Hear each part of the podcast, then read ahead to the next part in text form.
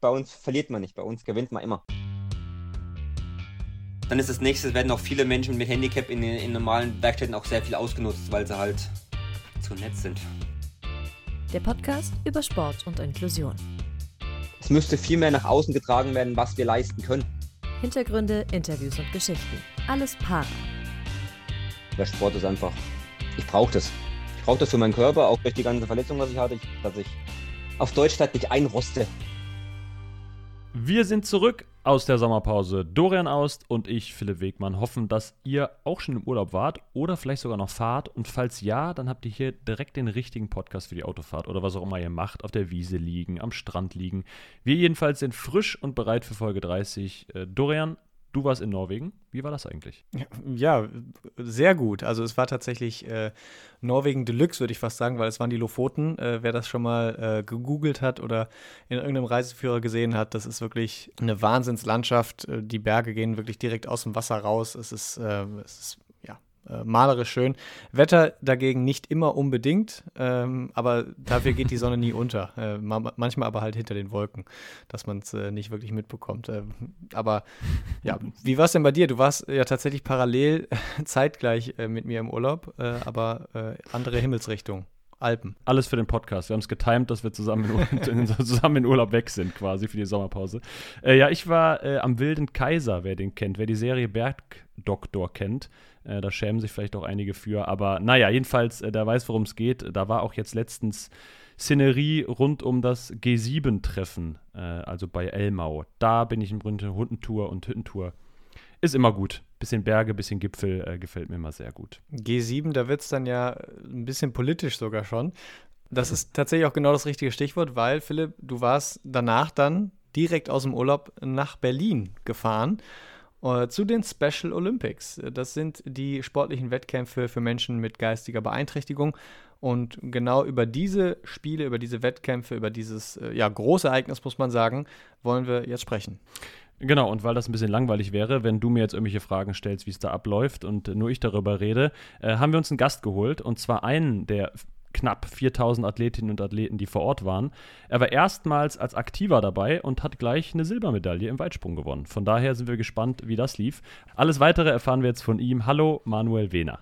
Hallo, jetzt Boy. Hallo alle anderen Podcast-Hörer. Hörer hier draußen. Manuel, jetzt sind die Spiele und Wettkämpfe ja schon wieder ein paar Tage her. Hast du alles verdaut, alles verarbeitet, du bist jetzt wieder zu Hause, ist wieder Normalität eingekehrt oder wie müssen wir uns das vorstellen? Oder brodelt es irgendwie immer noch so ein bisschen hin, äh, nach? Es hätte noch länger gehen können. wenn man einmal drin ist in der Woche, kann man davon nicht genug kriegen. Wenn man einmal mit Sport zur Leidenschaft das macht, das ist halt, Sport ist, ich mag Sport, ich liebe Sport. Sport ist Bewegung, das reizt mich alles am Sport. Also guckst du fast eher sehnsüchtig zurück. Ja. Was war denn, wenn du zurückguckst, so ein bisschen dein ganz persönliches Highlight? Ja, erstmal alle anderen Athleten wiederzusehen. Nach den jetzigen zwei Jahren alle. Also die, ich habe ja schon vorher welche kennengelernt bei anderen Wettbewerben und das war einfach genial. Und für mich das erste Mal, die nationalen Spiele waren ein richtig gutes Erlebnis. Und dann noch am Ende vor 7000 auf der Bühne zu stehen, so Abschlussfeier, ist dann nochmal richtig. Puh. Gänsehaut. Wie, wie wackelig waren die Knie? Schon ein bisschen, war schon ein bisschen aufgeregt. Das erste Mal da oben vor. Und dann jubeln sie alle noch, wenn, wenn sie den Namen hören. Mega, da habe ich wirklich Gänsehaut gekriegt. Ja, also wer kann das schon behaupten? Vor 7000 Leuten stand ich auch noch nicht auf der Bühne. Nur im Traum. Wahrscheinlich, wahrscheinlich gerade mal vor 100, maximal. Und das war in der Schule. Ja, Moment mal beim Abiball oder sowas. Irgendwie so. Ja, halt sowas. Zeugnis. Aber war es denn dann so, wie du es dir vorgestellt hast? Weil du hast ja gerade schon gesagt, das war jetzt das erste Mal für dich ähm, bei den äh, deutschlandweiten Spielen es ist ja wirklich ein Riesenevent. 20 Sportarten, knapp 4000 Teilnehmende, mediale Aufmerksamkeit. War es so, wie du es dir vorgestellt hast, oder dann doch nochmal eine Nummer größer? Das war noch eine Nummer besser, wie ich es mir gedacht habe. Also ich habe ja davor die ganzen einige Kurse mitgemacht zur Vorbereitung mäßig, was alles geplant werden muss. Das ist schon auch ganz schön Arbeit für die ganzen Organisatoren alles das hin, hinzustellen. Und da haben sie es wirklich, wirklich richtig gut gemacht. Wir greifen nämlich nochmal auch ganz kurz so den Charakter der Special Olympics auf. Äh, verwechseln ja immer viele gerne auch mit den Paralympics. Ähm, ist aber jetzt so kein klassisches Wettkampf- oder Leistungssport-Event, äh, sondern es gibt auch noch Angebote drumherum. Es geht ums Sport machen, um ein inklusives Event. Es gibt die Healthy Athletes, das ist so ein Angebot, wo auch mal was über Zahnpflege, über Physio, äh, über mentale Gesundheit erläutert wird. Es gibt ein wettbewerbsfreies Angebot, wo Familienmitglieder und Geschwister oder sonst wer ähm, mitmachen kann, alle, die mitgereist sind, sich einfach ein bisschen im Sport ausprobieren können. Ähm, wenn es so ein Event ist, was jetzt vielleicht gar nicht so den Leistungsgedanken hat, mit welchem Gedanken fährst du denn dahin? Also wie wichtig ist dir dann so Erfolg oder wenn du dann so eine Medaille holst, wie jetzt dann eben Silber im Weitsprung? Für mich, also für mich war eine Medaille, also für innerlich Pflicht, aber wenn es nichts gewesen wäre, ich gönne es jedem, der, der ganz oben steht oder auf 2, 3, 4, was hat, ich gönne es jedem, der da ist, dabei ist. Bei uns verliert man nicht, bei uns gewinnt, gewinnt man immer. Bist du denn dann auch so ein bisschen, also bist du dann schon verbissen? Äh, siehst du die, wenn du da an der, du, du bist ja, startest noch in anderen Sportarten, also auch im Sprint, wenn du da an der, äh, an der Linie stehst, siehst du die dann neben dir als Konkurrenten oder als Freunde? Als Freunde. Was treibt dich dann an, trotzdem vor denen zu landen? Ich gebe einfach alles, alles, was, was ich habe. Ich bin einfach halt, ich will gewinnen. Und wenn es halt nicht so ist, ist es so.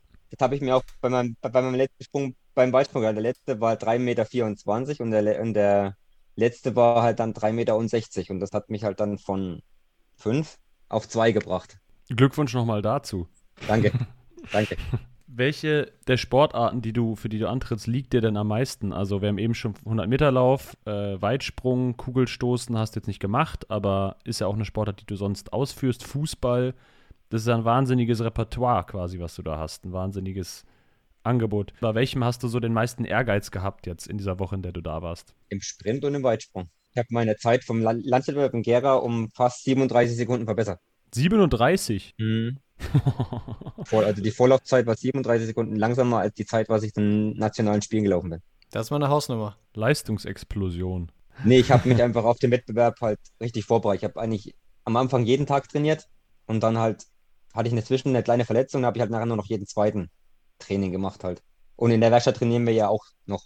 Und wie war denn so die Stimmung da? Also untereinander, unter den Sportlerinnen und Sportlern war sie ja gut. Ihr habt ja im, quasi im Schatten des Berliner äh, Olympiastadions eure Wettbewerbe durchgeführt. Wie war da so es im Stadion? Weil teilweise gingen die Wettbewerbe auch richtig lang. Man musste, glaube ich, irgendwie manchmal morgens um neun da sein und dann ging es bis abends 19 Uhr. Äh, sind da wahnsinnig lange Tage eigentlich. Es war halt alles jetzt ein neues System bei den nationalen Spielen, weil es ja für die Weltspiele geprobt wird. Die, Theorie, also die nationalen Spiele war ja die Probe für die World Games nächstes Jahr. Weil da wurden ja schon einige Sachen getestet und probiert, wie auch die Zeitmessnahme im, im Stadion allem drum und dran, die richtig gut funktioniert hat. Es war halt alles am Anfang ein bisschen unkoordiniert, aber es ging dann für uns dann doch hinterher, weil es dann am zweiten Tag ist dann gut gelaufen. Da, da hat man das ganze System verstanden. Es gab ja, wie gesagt, es gab auch keine Zettel mehr. Es war, wurde ja alles über eine eigene App dir angezeigt, wann muss der Athlet oder das Team bei dem und dem Wettkampf zum Beispiel sein. Du hast ja jetzt die ganzen Zeiten selbst auf, auf der App noch drauf, was du gelaufen bist und die werden ja auch vermerkt für die nächsten Landeswettbewerbe und nationale Spiele und wird alles nachher. Stimmt, ich erinnere mich an die, das mit der App ist echt um einiges praktischer als diese ganze Zettel, Zettelwirtschaft, wo dann irgendwelche Listen in irgendwelchen Stadien hängen. So kann man einfach von, von jedem Punkt quasi gucken, wer wie gelaufen ist. Na, das war schon gut, das stimmt. Special Olympics werden digital, sehr gut. ähm, wir kommen mal so ein bisschen weg von den äh, Special Olympics jetzt äh, in, in Berlin konkret. Kurz zwischendurch, du hattest vor 13 Jahren einen schweren Autounfall, da gehen wir später auch nochmal konkreter darauf ein. Ähm, der hat unter anderem auch zu Epilepsie bei dir geführt. Du hattest einen Schädelbasisbruch. Inwieweit bist du da jetzt bei deinen Sportarten äh, beeinträchtigt oder eingeschränkt? Also dadurch, dass, dass ich gute medizinische Betreuung habe und alles gut kontrolliert wird, habe ich eigentlich jetzt schon seit elf Jahren keine Anfälle mehr. Muss halt zwei Tabletten nehmen, aber das ist halt so. Kann man nicht ändern. Aber ich habe keine Anfälle mehr, weil das ist nichts Schönes. Nichts, überhaupt nichts Schönes. Sowas. Und vom Sport beeinträchtigt mir das gar nicht einfach, weil ich, wenn ich Sport mache, einfach nicht mehr an sowas denken muss. Ich bin dann im allgemeinen Kopf frei. Ich mache dann einfach mein Ding und dann. Das heißt, du musst da auch nicht auf irgendwie was Bestimmtes achten vor den Wettbewerben. Ist nicht so, dass Stress ein schlechter Faktor ist oder Ernährung eine wichtige Rolle spielt oder sowas. Ernährung mache ich bei mir schon selber, weil ich esse jetzt ich esse gesund, ich esse halt kein Fleisch und, und bin kein Fleischesser mehr. Einmal am Ende habe ich jetzt über fast 90 Kilo gewogen und habe mich jetzt auf, auf wieder auf gute 73 mit Sport und Essen, Essensumstellung allem drum und dran hingearbeitet wieder. War das jetzt ein, äh, ein Teil äh, während der Corona-Pandemie, dass du da zugenommen hattest oder, oder abgenommen hattest? Oder über welchen Zeitraum reden wir da? Also ich habe allgemein zugenommen, allgemein in der Zeit, wo ich ein Jahr nach dem Unfall, weil ich mir die Decke da auf den Kopf gefallen ist, umgezogen ins Allgäu. Ja, habe da meine Freundin kennengelernt und dann bin ich wieder hier hoch mit ihnen, habe dann noch zwei Kinder bekommen. Oder sie. Und wenn jemand schwanger ist, nimmt man halt auch gerne zu. Man isst halt gerne mit. das klingt lustig, ja. Das, das, können Dorian und ich, das wissen wir noch nicht. Und dann habe ich mir gedacht, ach komm, immer zu. Ich bin rund wie eine Murmel. Und dann habe ich mir gedacht, okay, jetzt, jetzt oder nie, fange ich einfach an und habe mich halt dann komplett essensmäßig umgestellt. Sportmäßig habe ich ja nachher von der Wäsche aus gemacht. Und bin halt nachher in immer mehr Sachen rein, wo mir halt mehr, äh, auch Spaß gemacht hat und ich zeigen kann, was ich, was ich drauf habe. Deswegen auch die vielen Sportarten. Weil Sport ist einfach, ich brauche das. Ich brauche das für meinen Körper, auch durch die ganze Verletzung, was ich hatte, ich, dass ich auf Deutsch statt nicht einroste. Der Sport, der dir hilft, da wollen wir auch nochmal drauf eingehen, weil du hast es eben schon angerissen, äh, die Special Olympics, jetzt 22, waren so ein bisschen so ein Versuchslauf, auch wenn ich das Wort immer ein bisschen unglücklich finde, weil es sind ja auch einfach an sich nationale Spiele halt gewesen, ne? Aber es wurden eben ein paar Sachen getestet für die World Games, weil die eben auch in Berlin stattfinden. Größtenteils, glaube ich, auch an den gleichen Veranstaltungsorten. Ist das jetzt dein großes Ziel, beziehungsweise wie kann sich noch entscheiden oder wann wird sich entscheiden, ob du teilnehmen kannst? Also ich selber kann wahrscheinlich nicht teilnehmen, weil ich erstens keine Goldene gewonnen habe. Ah. Und du musst vorgemeldet sein. Also du musst, jede Werkstatt oder jede Einrichtung oder jeder Teilnehmer muss eine Vormeldung machen. Egal, ob sie jetzt hinfahren oder nicht, musst dich vormelden. So, und wenn du da halt nicht aufgeführt bist, kannst du halt sagen, du bist zu 80 Prozent unten durch. Aber ich werde trotzdem den World Games fahren, ähm, weil ich mache als Athletensprecher in Thüringen, fahre ich so und so vom Landesverband auch hin. Aber ich werde halt einen Helfer machen halt für andere Athleten und andere Nationen halt. Den Leuten helfen. Und schauen, was da geht. Du hast als Athletensprecher von Thüringen ja auch die Fahne stellvertretend entgegengenommen für den nächsten Ort, wo die Special Olympics stattfinden, nämlich in Oberhof, auch in Thüringen. Ähm, wie, wie war der Moment für dich? Das war ja dann wahrscheinlich auch da vor den 7000 Leuten. Richtig geil. Das war schon ein geiles Gefühl, weil ich habe erstens Gänsehaut gekriegt, wo sie alle da geklatscht haben und sich gefreut haben, wie wenn da so viele Leute vor dir klatschen, das ist schon, das ist schon Gänsehaut und sagen hier, die, wir sehen dich auch 2024, so viele, die, so viele wieder da sind halt zum Winterspielen, werde ich, werde ich einige wiedersehen, denke ich mir. Und die nächsten Spiele, Oberhof haben wir angesprochen, äh, sind ja tatsächlich fast bei dir um die Ecke. Halbe Stunde mit dem Auto praktisch ein Heimspiel für dich. Wie schön findest du das, dass ja die Leute praktisch in deinem Vorgarten vorbeischauen, um die Wettkämpfe zu machen? Und äh, ja, du bist einerseits Gastgeber, ähm, aber natürlich dann auch ähm, wieder Wettkämpfer, weil du bist auch Langläufer im Winter. Ich habe dieses Jahr meine, auch meine, meine Technik von klassisch auf Skating umgestellt, weil es einfach mehr Laune macht. Dadurch hast du auch mehr Speed und Wettkampf und es gibt halt noch mehrere, wo man sich halt mit gegenseitig messen kann, wenn man das möchte. Ist halt einfach geil. Und auch den Leuten mal unsere äh, Region zu zeigen, Thüringen ist ein richtig schönes Land. Also wir, deswegen heißen wir ja auch eh das grüne, das grüne Herz Deutschlands. Also. Hast du denn da noch irgendwelche anderen Aufgaben? Also das sind ja dann die, auch die nationalen Winterspiele. Äh, hast du andere Aufgaben in deiner Funktion als Athletensprecher dann im Vorfeld da? Ja, ich mache das auch in Verbindung mit, mit, unserem Athletenrat. Wir sprechen halt auch mit, mit anderen Athleten, wie es ihnen gefällt und ob, wir, ob sie irgendwelche Hilfen brauchen, irgendwas. Und es wird auch viele Aufgaben werden mir halt von meinem Geschäftsführer auch mit zugetragen, wo ich noch hingehen kann oder dort, ob ich mal wo vorbei vorbeischauen soll. In irgendwelche, also das ist ja in Weimar auch Klettern. Wir haben ja Klettern mit dabei, wir haben Tanzen dabei, wir haben Eissport in der, in der Eishalle in Erfurt. Dann der Rest noch in Oberhof, Schneeschuhlaufen, Skilaufen. Was sind denn sonst eigentlich jetzt so in der, wir nennen sie mal Ruhephase, wo jetzt keine Events jetzt unmittelbar direkt anstehen, deine Aufgaben als Athletensprecher? So, was, was, was machst du da? Ich vertrete uns, also die, unsere Athleten aus Thüringen, wenn sie irgendwas haben, das, das trage ich an unserem Vorstand bei und dann werden die Dinge besprochen, ob man da nicht was machen kann oder ändern kann, zum Beispiel. Oder, also ich bin ja auch ähm, bei uns in Thüringen im Vorstand mit als Athletensprecher. Halt auch untereinander Sachen absprechen, halt, wenn ich mal irgendwo hinfahren will, wie ich morgen. Ich musste gehe zum Beispiel morgen auf, aufs Kinder-, Kinder und Spielfest nach Gotha zum Ausstellen mit, um, um uns bekannter zu machen. Auch wir haben es jetzt schon ein paar Mal gesagt, Special Olympics sind mittlerweile echt ein Großevent. Äh, nächstes Jahr im Olympiastadion. Dieses Jahr war es das Stadion von Union Berlin, wo dann die Eröffnung stattgefunden hat. Abschluss am Brandenburger Tor. Das sind einfach natürlich markante Orte auch äh, in der deutschen Bundeshauptstadt. Findest du, dass die Special Olympics die Aufmerksamkeit bekommen, die sie verdient haben, oder geht da noch mehr? Ja, geht noch mehr. Da muss noch mehr gehen, weil es muss noch alles viel weiter, viel bekannter werden. Wie gesagt, Para und Special Olympics ist immer so ein Ding. Wo, woran machst du das fest, dass ihr nicht genug Aufmerksamkeit bekommt? Ja, allgemein, in der, wenn man rumgeht und fragt, was kennt ihr? Kennt ihr Special Olympics oder kennt ihr Para? Ich gebe dir 100% sicher, dass viele sagen Paralympics, weil es erstens dauerhaft im Fernsehen übertragen wird, was bei uns ja nicht so der Fall war, dass es konstant live gebra gebracht wird. So ja. Dinge halt zum Beispiel, dass halt mal die Übertragung auch mal von uns gezeigt wird.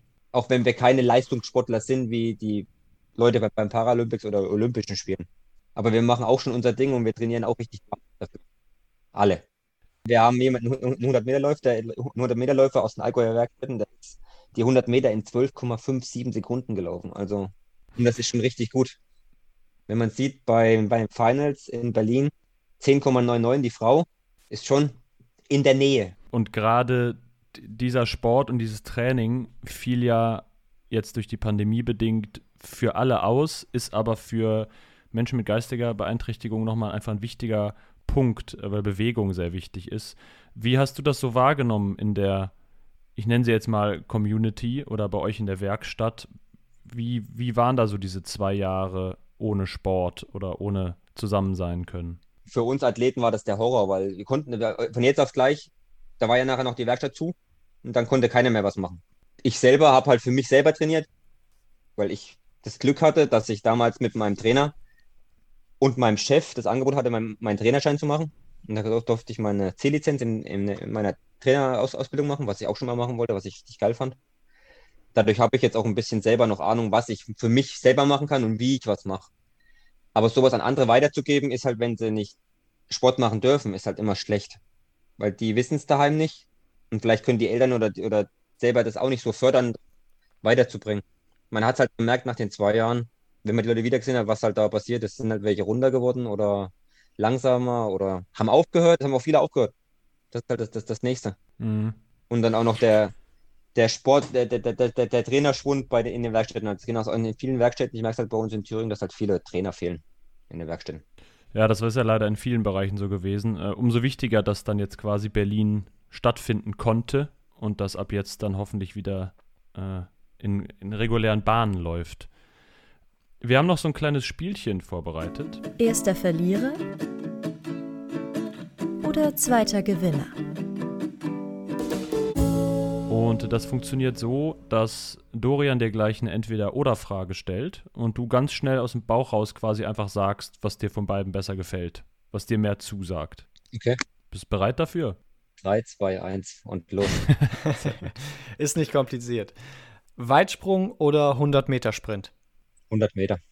Sommer- oder Winterspiele? Sommer und Winter. oh, das ist natürlich schwierig. Manuell oder Automatik? Automatik. Eröffnungs- oder Abschlussfeier? Alles beide. Schon wieder nimmt er beides. Der weicht uns hier zu sehr aus. da bin ich aber aufs nächste gespannt. Team oder Einzelsport? Team. Pommes oder Wedges? Pommes. T-Shirts falten oder knütteln?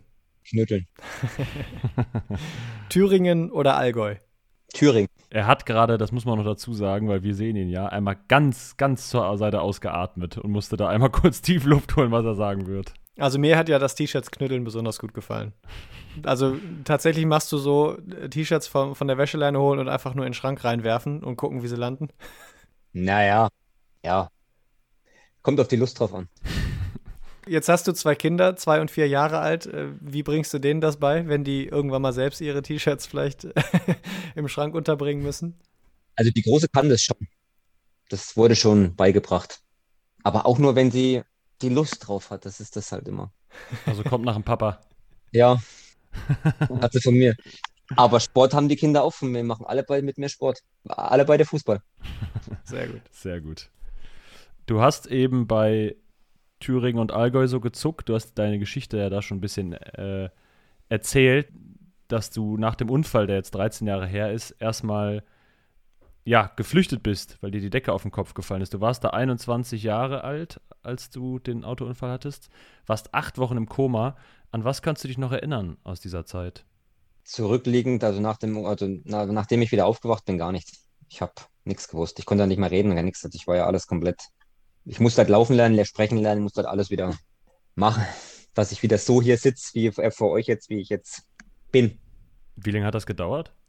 Also halbes Jahr, fast zweieinhalb Jahre insgesamt, Boah. dass ich alles Mhm. wieder so machen konnte, wie es ist halt. Ich habe auch viele Zwischenoperationen noch gehabt wegen Arm und allem drum und dran, dadurch, dass der halb taub ist halt. Aber ja, ich habe mich da reingekämpft und so, dass ich so wieder dastehe und jetzt Sport machen kann und mir eine Silberne bei nationalen Spielen holen, ge geholt habe. Besser geht's doch nicht, oder? Ich habe zwei Kinder. Ja. Großen Respekt. Wie, wie anstrengend war das für dich? Oder gab es auch Momente, wo du gedacht hast, boah, lohnt sich das hier eigentlich alles? Da hast du schon recht. Ich hatte richtig, ich hatte richtige Löcher, wo ich dabei gedacht habe, oh, shit, weißt schon. Da habe ich mir gedacht, das geht nicht, geht nicht, geht nicht. Aber dann habe ich mir gedacht, okay, doch, jetzt komm, beiß nochmal rein und dann geht's richtig. Was hat dich da immer wieder aufstehen lassen und sagen lassen, nee, ich lasse mich davon jetzt nicht unterkriegen, ich mach weiter und ich lerne das jetzt auch noch? Ich will, wollte meine Eltern noch nicht hängen lassen, aber ich habe meinen Eltern das eigentlich das größte, das Schlimmste zugefügt, was ich halt machen konnte mit dem Unfall.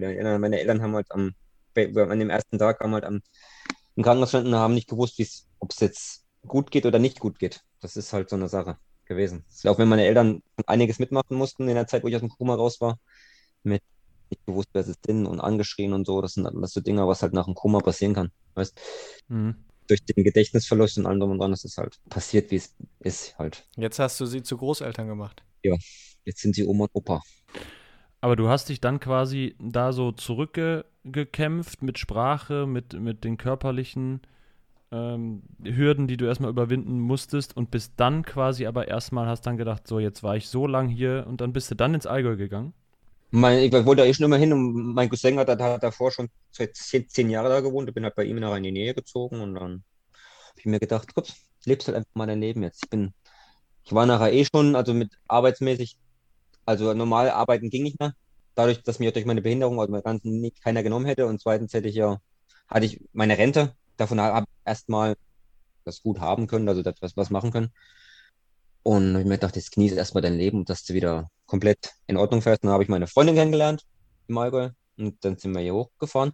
Und da hat sie gleich hier oben gefallen und bin wieder halt nach Hause gezogen nach drei Jahren. Was haben denn eigentlich deine Eltern gesagt, als äh, sie dir zweieinhalb Jahre dann natürlich irgendwie auch geholfen haben und an deiner Seite standen und äh, du als, jetzt mal überspitzt gesagt, als erstes dann äh, abhaust? Die haben es verstanden, warum. Die haben es verstanden, warum. Ich habe da mit ihnen gesprochen die haben das richtig ver verstanden, warum ich da weg bin, weil ich einfach, du siehst jeden Tag dein Bett und dann kannst du nicht viel machen. Es ist halt immer das Gleiche. Wenn du auf dem Dorf wohnst, ist halt, da kein Auto hast oder irgendwie Bus, ist, halt- der Bus ist halt immer die Zeit, eine halbe Stunde oder zweimal am Tag. Da kommst, du kommst halt nicht weg. Du kommst nicht weg. Und ich durfte ja durch Epilepsie kein Auto fahren, zwei Jahre lang. Das musste ja auch alles, alles wieder neu machen, Führerschein und allem. Da sitzt du da und denkst mir, oh fuck. Ja. Heißt aber, du hast auch zweimal den Führerschein gemacht. Zwei Führerscheine. Kannst äh, doppelt so gut Auto fahren wie manch anderer. Ja, ich musste halt, es ist halt, war halt so. Ich musste jetzt keine 20 Fahrstunden nehmen, halt nur 5, aber es war halt dann auch mit Prüfer, mit Prüfungen und allem drum und dran von Dekra und allem. Und dann hat dich die Liebe quasi wieder überredet, doch wieder Nach Hause zu kommen, ja. nach Hause zu gehen. Ja. War das dann eine schwierige Entscheidung für Es dich? war um, einiges günstiger, als da so wohnen zu bleiben. Das wäre jetzt so der finanzielle Aspekt quasi, ne? Weil man du bist wieder bei den Eltern eingezogen. Vorerst, ja. Ja. Aber durch das, dass wir die Wohnung unten also, also bekommen haben, ist das alles nachher gut gelaufen und es war halt dann, ich habe mich gefreut, wieder wieder daheim zu sein und dann, ich hatte dann ja auch wieder was, wo ich was machen kann, weißt du, mit Kindern dann. Und dann habe ich ja nachher 2018 in der Wäsche angefangen, wo ich gedacht habe, oh, okay, gucken wir mal, ob, das, ob ich das schaffe überhaupt. Und, jetzt habe ich meinen mein Staplerschein in der Firma gemacht, ich habe meinen Trainerschein gemacht, was will ich denn noch mehr? Ich, ich habe Kinder daheim und ich kann Sport machen, also ich kann mich bewegen und bin ja als Athletensprecher von Thüringen, habe ich mal, habe ich das gefunden, was ich immer machen wollte. Für andere da sein und für den Sport, was ich mag. das zu machen halt. Die Werkstätten, die du gerade schon angesprochen hast, die Sula-Werkstätten, ähm, da arbeitest du ja viel im Bereich Metall. Ähm, jetzt hast du den Stapler gerade schon angesprochen, den Staplerführerschein. Was sind denn da so deine Aufgaben? Ja, CNC-Maschinen bedienen oder im Zuschnitt sägen und ja, sägen Material für die, für die Maschinen. Da haben wir halt einen großen Maschinensaal, wo Menschen mit Handicap dranstehen, wo wir auch eine, auch eine CNC-Maschine, wir machen Teile für die VW, wir machen alle möglichen Herstellerteile, wir machen Gewehrläufe, wir machen sehr, sehr viele Sachen. Und was man halt viele auch von außen nicht sehen, weil das mit Handicap das gleiche können wie Menschen ohne Beeinträchtigung. Wir sind genauso wie Menschen ohne. Bloß, wir haben halt eine kleine, eine kleine, eine kleine Macke, aber die ist halt da. Wie versuchst du sowas auch nach außen zu bringen? Also, dass du, dass du Leuten das zeigst und nahe bringst, dass, dass das eben. Ich erkläre das halt, was ich mache und was wir machen und wie wir das machen. Es ist halt über das Thema Menschen mit Handicap in Werkstätten ist halt viel, wird auch als, dadurch, dass ich auch im Werkstattrat bin von der Werkstatt, viel zu wenig berichtet, weißt du? Das ist halt, es müsste viel mehr nach außen getragen werden, was wir leisten können, um auch das Thema erster Arbeitsmarkt mit in den, Griff zu, äh, in den Kampf zu nehmen. Weil werden wir halt noch viel zu viel nach hinten rausgeschoben, weißt du? Wir könnten auch alle auf dem ersten Arbeitsmarkt, wenn man das so funktionieren würde jetzt. Woran hakt es denn deiner Meinung nach, Manuel, dass, dass viele Firmen Menschen mit geistiger Beeinträchtigung eben auf diesem, auf diesem ersten Arbeitsmarkt, wie du es jetzt genannt hast, nicht einstellen?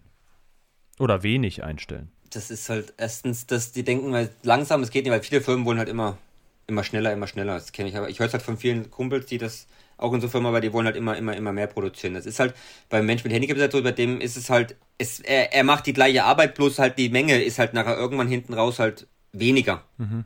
Aber die Arbeit ist die gleiche und auch ohne irgendwelche Fehldinger, aber dann ist das nächste, werden auch viele Menschen mit Handicap in, in normalen Werkstätten auch sehr viel ausgenutzt, weil sie halt zu nett sind.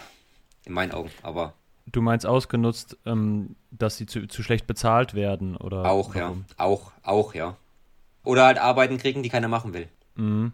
Und in diesen Werkstätten sind dann ja tatsächlich auch, soweit ich das äh, einschätzen kann, das wirst du bestätigen können, dann immer ausschließlich Menschen mit Handicap.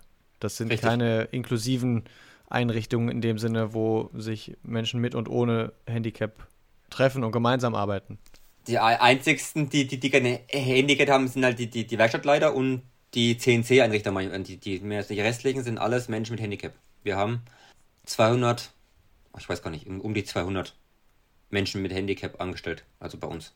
Weil ein Ort, wo die Inklusion vielleicht ein bisschen besser funktioniert, ist ja dein Fußballverein, die äh, WSG Zell am Melis, inklusiver Verein. Erzähl ja. mal, was macht euch inklusiver als vielleicht die Werkstatt? Ne, du hast halt das Ding, du kannst halt mit Menschen ohne Handicap und zusammen trainieren halt. Du hast halt, du lernst so viel, also mit Menschen, die schon lange, jahrelang im Verein spielen.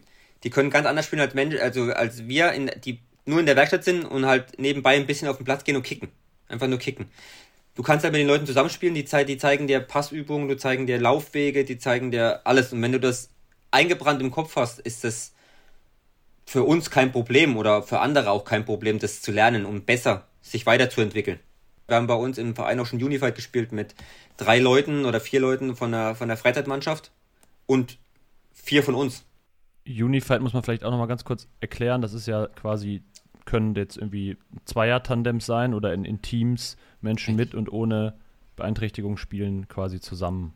Äh, Richtig. Ob das jetzt, ne, wie du gerade sagst, beim Fußball ist oder bei einer Staffel, beim Laufen gibt es das ja auch. Tennis geht's auch. Du lernst halt so viel, viel mehr. Mal, mal über, das, über das Lernen hinaus, was, was bedeutet dir das dann eben auch in so einer inklusiven Truppe mitzuspielen, mitzutrainieren. Dass wir von außen aufgenommen worden sind und, und gesehen werden. Weißt du, das ist halt, das ist halt, wir können wieder, wir können das Gleiche, bloß halt nicht so gut wie Leute, die halt schon erst länger spielen oder das, wir können auch Fußball spielen und gut. Und, und gut. Ansonsten hätten wir dieses Jahr auch nicht die Vizemeisterschaft im Landespokal in Thüringen gewonnen. Das ist nur durch so inklusive Geschichten oder Tra in, in Training mit Menschen ohne Handicap oder die Zusammenarbeit mit denen. Ist der Verein, also euer Verein, da auch so ein bisschen Vorbild in der Region bei euch? Bei uns gibt es, wir sind eigentlich der, so wie ich weiß, der einzigste Verein, der das, der, der das macht in der Region Südthüringen. Und wieso ist das so? Weil die anderen nicht die, Möglichkeiten haben oder, oder wollen sie nicht? Oder? Ne, erstens die Möglichkeiten oder nicht die Trainer dafür, die, das, die dafür zuständig sein wollen für Menschen mit Handicap. Du brauchst ja auch einen Trainer, der halt das übernimmt, Menschen mit Handicap zu führen oder zu, oder zu, zu leiten. Weil das kann ja nicht jeder Normale machen. Also das, ich kann mir auch nicht vorstellen, dass jeder normale Trainer das machen möchte, die Menschen mit Handicap so zu leiten auf dem Platz. Wie viel ist da auch auf deinen Mist gewachsen? Wie viel hast du da in Bewegung gesetzt in deinem Verein? Ich halte meine Leute halt. Ich halte meine Leute zusammen und, und werbe immer fleißig um neue Leute. Der das angefangen hat, war, war, war mein Trainer. Der hat sich da für stark gemacht, dass wir in den Verein gehen. Ja, erst, er, er war ja erst nur Trainer und jetzt ist er schon Präsident von der WSG Zellermenes. Äh, dann müssen wir aber natürlich auch noch wissen, was dein nächster Wettbewerb ist, beziehungsweise den nächsten große wo du hingehst, dann, haben wir eben schon geklärt, aber nicht teilnimmst, wäre Berlin 23, aber wo du teilnehmen wirst, der richtig nächste große ist Oberhof 24. Was sind da ja. deine Ziele? Was hast du vor? Go for Gold. Go for Gold, ja? Ja. Kurz und knapp, würde ich sagen. Da ist es ja dann auch nur noch eine Disziplin, ne? Richtig. Voller Fokus. Richtig. Ich muss mir nur noch die, die Distanz aussuchen. Das muss ich mir dann noch überlegen. Vielleicht startest du in mehreren, dann hast du mehrere Eisen im Feuer. Staffel auf jeden Fall. Staffel auf jeden Fall und dann muss ich mal gucken, was ich im Skating halt für eine Distanz mache. Mal gucken. Staffel muss ja, weil du hast ja auch bei unserem äh, Spielchen eben Teamsport gesagt. Ja, richtig. Und zu welcher Distanz äh, tendierst du gerade? Was glaubst du wird's? Ich mag eigentlich immer so sechs Kilometer oder fünf Kilometer. Im, im, im, im Skieren ist das gar nicht mal so schwer. Wenn da die Technik halt läuft, dann läuft's halt. Aber wenn du zum Beispiel wie in Oberhof den Bürgstieg hoch musst, müsst ihr euch mal Bilder angucken, dann musst du schon ranklotzen. Der geht halt dann ordentlich mehrere Prozente nach oben. Wann startest du in die Vorbereitung? Wann bist du wirklich so weit, dass du sagst, okay, jetzt äh, lasse ich alles andere erstmal sein? Also da, dadurch könnt ihr jeden Tag trainieren. Dadurch, dass wir in Oberhof die Skihalle haben und ich äh, da reinkomme, da könnte ich jeden Tag trainieren. Aber jetzt im Moment ist halt nur, entweder wenn ich Lust habe, mache ich, mach ich Rollski, fahre ich auf Rollski draußen, die wir von der Firma gestellt gekriegt haben. Oder ich laufe halt so viel, weil Ausdauer braucht man immer für, für alles. Am Ende auch für die Kinder. Die laufen dann höchstens mit, aber die, die schaffen nicht die Länge, wo ich schaffe. Ich habe mein Kind letztens zum, wo wir, wir sind mal im Wald gelaufen, da hat sie dann keine Lust mehr gehabt, mit mir im Wald zu laufen, weil der Weg so lang war. Ich musste sie nachher heimwärts tragen, weil sie nicht mehr laufen konnte. Vater und Sportler Manuel Wehner, Athlet der Special Olympics und Athletensprecher von Special Olympics Thüringen. Äh, dank dir für das Gespräch. Danke euch. Manuel, bevor du jetzt gleich, wie das bei uns im Podcast üblich ist, noch die letzten Worte hast, sagen wir, also Philipp Wegmann und äh, ich, Dorian Aus, noch Tschüss. Schön, dass ihr auch nach der Sommerpause wieder eingeschaltet habt, wieder dabei wart. Folgt uns gerne auf den Social Media Kanälen, liked äh, alles und hört alles nochmal quer und durch. Äh, da gibt es mittlerweile 30 Folgen. Und ja, bei Fragen und Anmerkungen äh, gerne natürlich eine Mail an allesparapodcast.gmail.com oder eine Direct Message, wie auch immer ihr es am liebsten habt. Das jedenfalls war es jetzt von uns. Wir sagen Ciao, Tschüss und die letzten Worte gehören dir, Manuel. Hallo alle da draußen. Ich wünsche also ich euch allen noch ein schönes äh, Feierabend und wir sehen uns, hoffe ich, alle zu den World Games. Kommt uns besuchen, kommt mich besuchen, folgt mir auf meiner Instagram-Seite und kommt zu den World Games nach Berlin. Ihr werdet es nicht bereuen. Ciao.